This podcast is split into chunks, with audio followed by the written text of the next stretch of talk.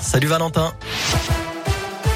Salut Cyril, salut à tous. À de l'actualité, fin du masque à l'extérieur dans les écoles et dans les lieux clos soumis au pass vaccinal. C'est un nouvel allègement des mesures sanitaires annoncé par le gouvernement qui sera mis en place à partir du 28 février prochain. Le port du masque en intérieur ne sera donc plus obligatoire dans les lieux clos euh, soumis au pass vaccinal. En revanche, il sera maintenu dans les trains et les avions et aussi dans les lieux clos non soumis au pass vaccinal, hein, selon le ministre de la Santé Olivier Véran. Concernant le nouveau protocole scolaire dans les écoles, le ministre de l'éducation, Jean-Michel Blanquer, l'a lui officiellement présenté en fin de matinée. Parmi les nouvelles mesures, plus de masques dans les cours de récré, que ce soit pour les enfants ou pour les adultes. Plus de masques non plus pour les activités sportives à l'intérieur. En revanche, il reste toujours obligatoire en classe. Dans l'actualité régionale, un accident avec délit de fuite dans l'Ain à Viria. Ça s'est passé dans la nuit de mercredi à jeudi. Vers une heure du matin, une automobiliste a été doublée à vive allure par un véhicule avant qu'un deuxième ne la percute par l'arrière.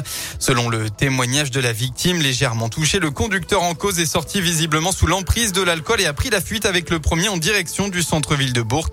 Les deux suspects ont pu être arrêtés et seront jugés en avril prochain.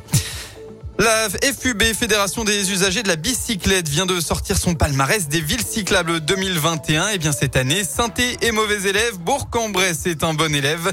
Saint-Étienne n'arrive qu'à la 33e place, un ressenti général qui baisse de 3% avec en point noir le défaut d'infrastructures cyclables et le retard dans le déploiement. La ville de Bourg se place elle deuxième, juste derrière La Rochelle, sur les 38 grandes villes recensées cette année. On passe au sport. Grosse première déception pour l'équipe de France de biathlon au JO d'hiver à Pékin. Les Françaises n'y étaient pas ce matin dans le sprint. Seule Anaïs Bescon intègre le top 10, 9e, un peu plus d'une minute de la médaillée d'or, la norvégienne Marte Holzbourg-Reuseland. Anaïs Chevalier-Boucher, 68e, ne participera même pas à la poursuite réservée aux 60 premiers du sprint. Les garçons enchaîneront eux dès demain à 10h. En foot, départ de la 24e journée de Ligue 1. Ce soir, le PSG accueille Rennes à 21h. On retrouvera un derby de la région dimanche à 15h. La Saint-Etienne se déplacera sur la pelouse du Clermont Foot.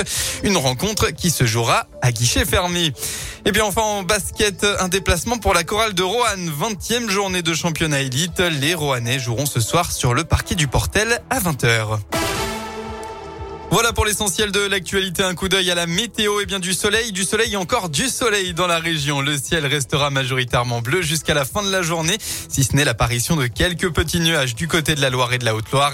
En revanche, on va retrouver un peu de vent dans le département de l'Inde et rafales attendues jusqu'à 50 km heure. Côté Mercure, il fera au maximum de votre après-midi entre 5 et 8 degrés, 5 au Puy, 6 à Oyonnax, 7 à Ambert et jusqu'à 8 degrés à Roanne. Merci Valentin.